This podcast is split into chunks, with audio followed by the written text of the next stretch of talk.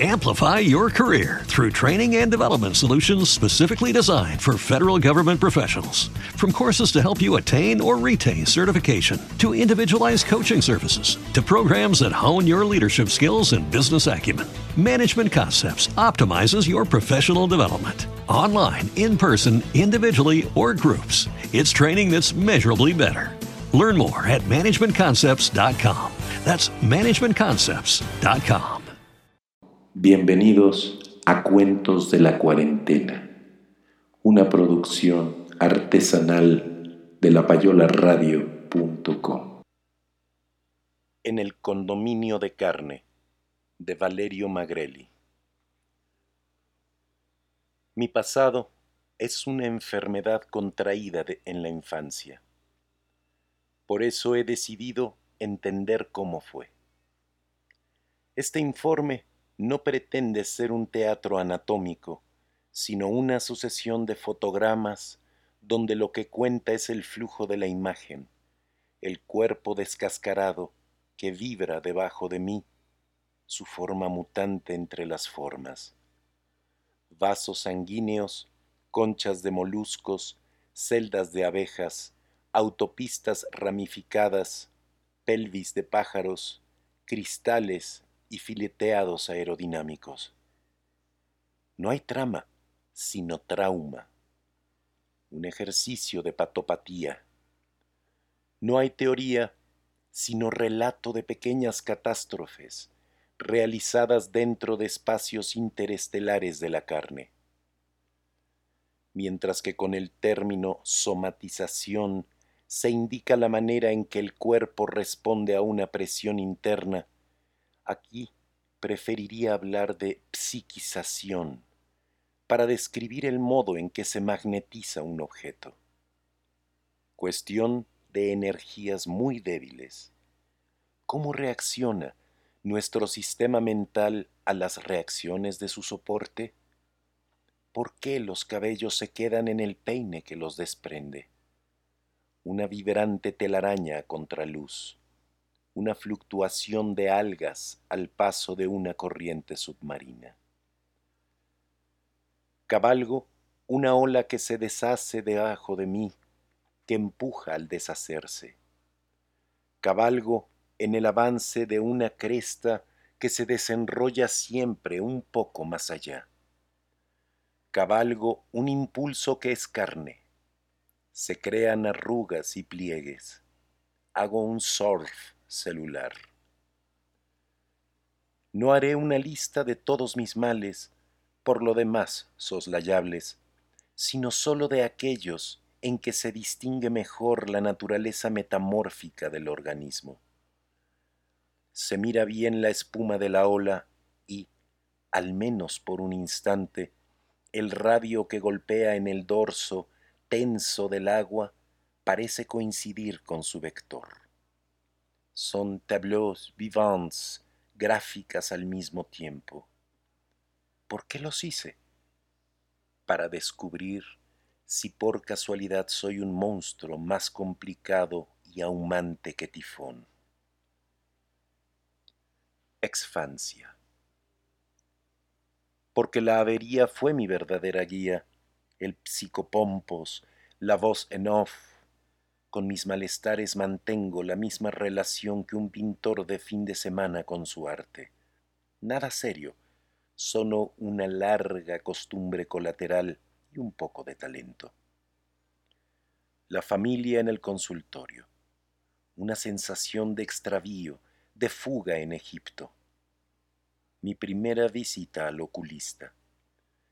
Mientras aún miraba el cartel con sus jeroglíficos luminosos, las estelas de roseta de un largo camino hacia el crepúsculo. Mientras aún tenía puestos los anteojos de prueba, una especie de pulpo de acero negro en el cual se montan y se hacen girar los lentes de verificación, el doctor me dijo, en son de broma, que podía irme con todo ese aparato puesto.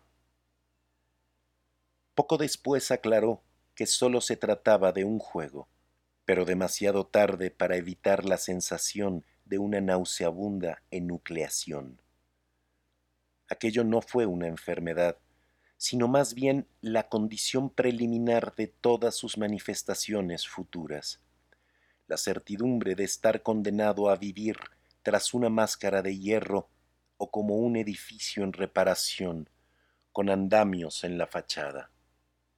Ahora estaba listo, ahora tenía la prótesis para mirar e imaginar la llegada de las siguientes prótesis aquellas antenas que partían de los aros ajustados y bromosos, aquellos flagelos de criaturita ciliada, serían cosas que llevaría como un radiotransmisor de infección.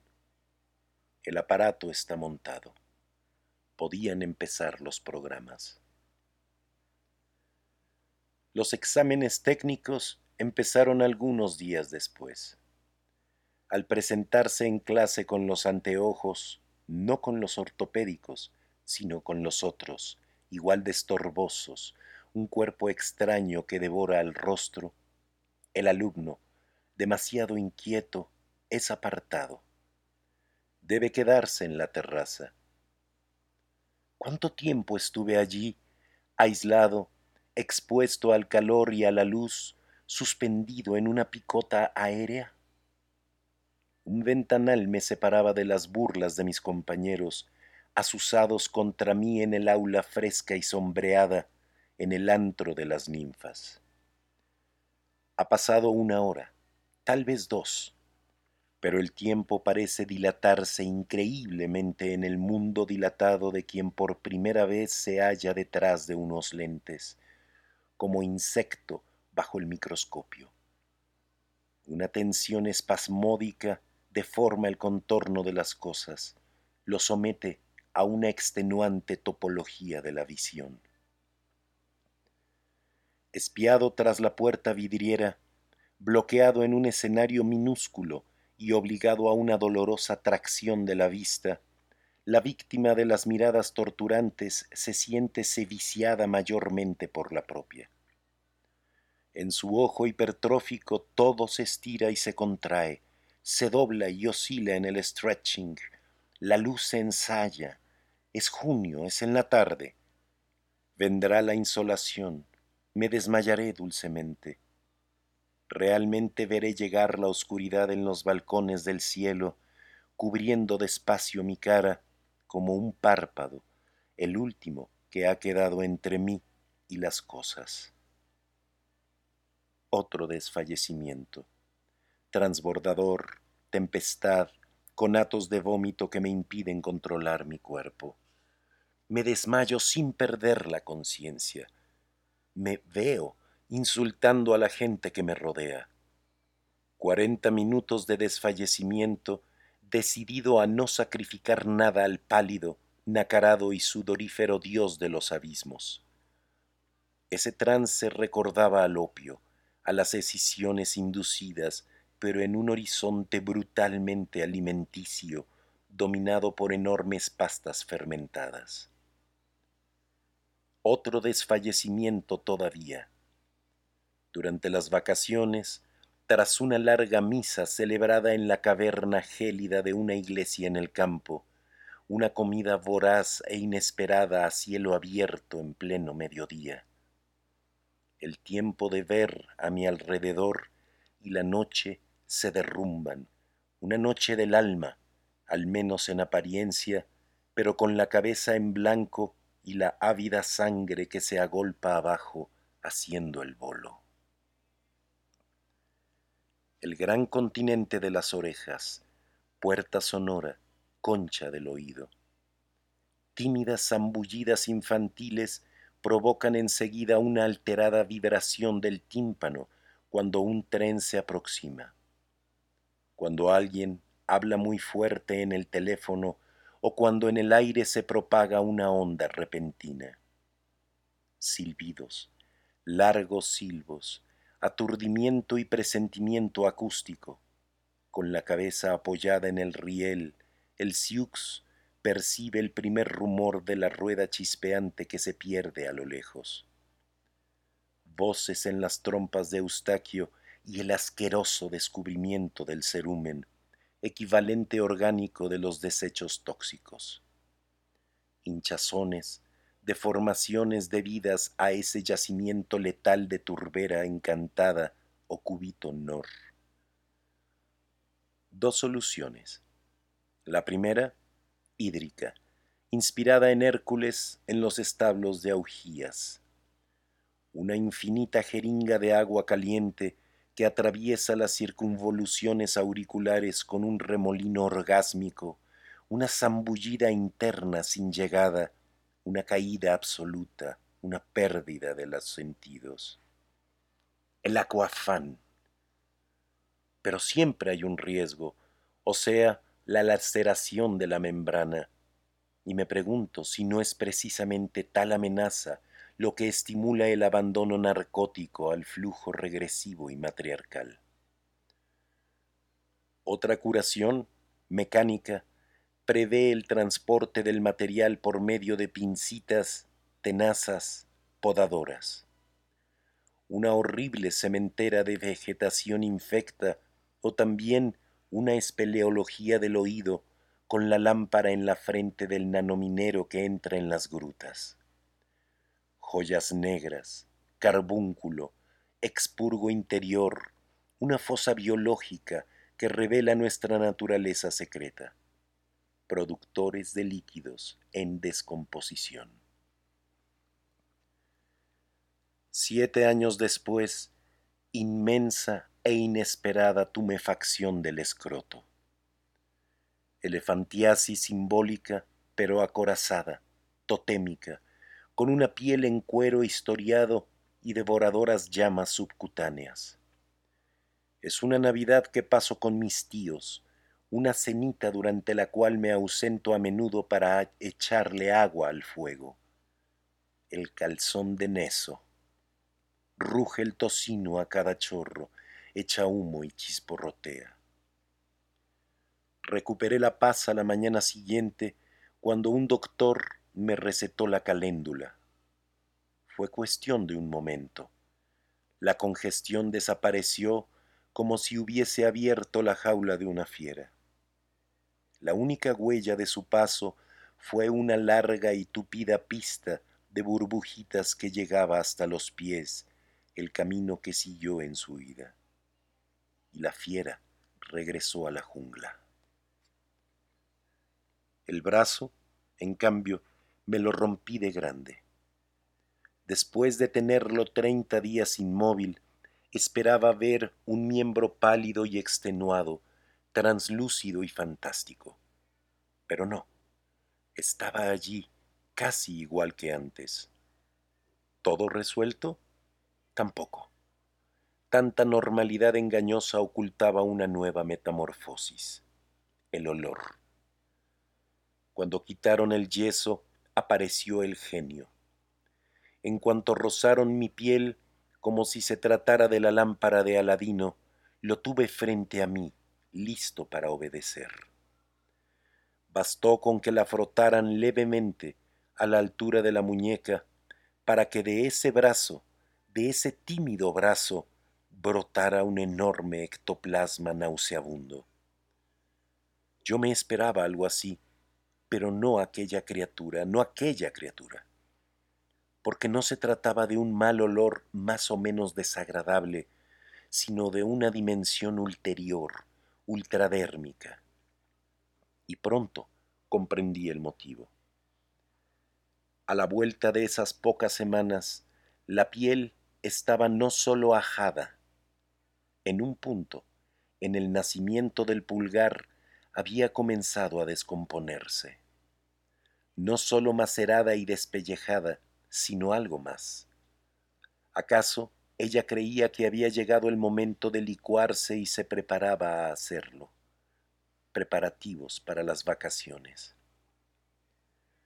Jamás había sentido un olor semejante. Provenía de la familia de los quesos, de los quesos de gruta, pero iba más allá, como el de un queso podridísimo, queso del más allá. Bromeaba con la expresión mano muerta, pero la mía, a la sazón, estaba medio muerta y cortejaba a la muerte personalmente. Había bastado con un toque. De tal modo, durante días y días, mientras el área afectada se iba reduciendo con la contraorden, en mi palma seguía aspirando con avidez aquella especie de coca letal. Ya era un juego o un tic. Imaginaba que el hedor había desaparecido.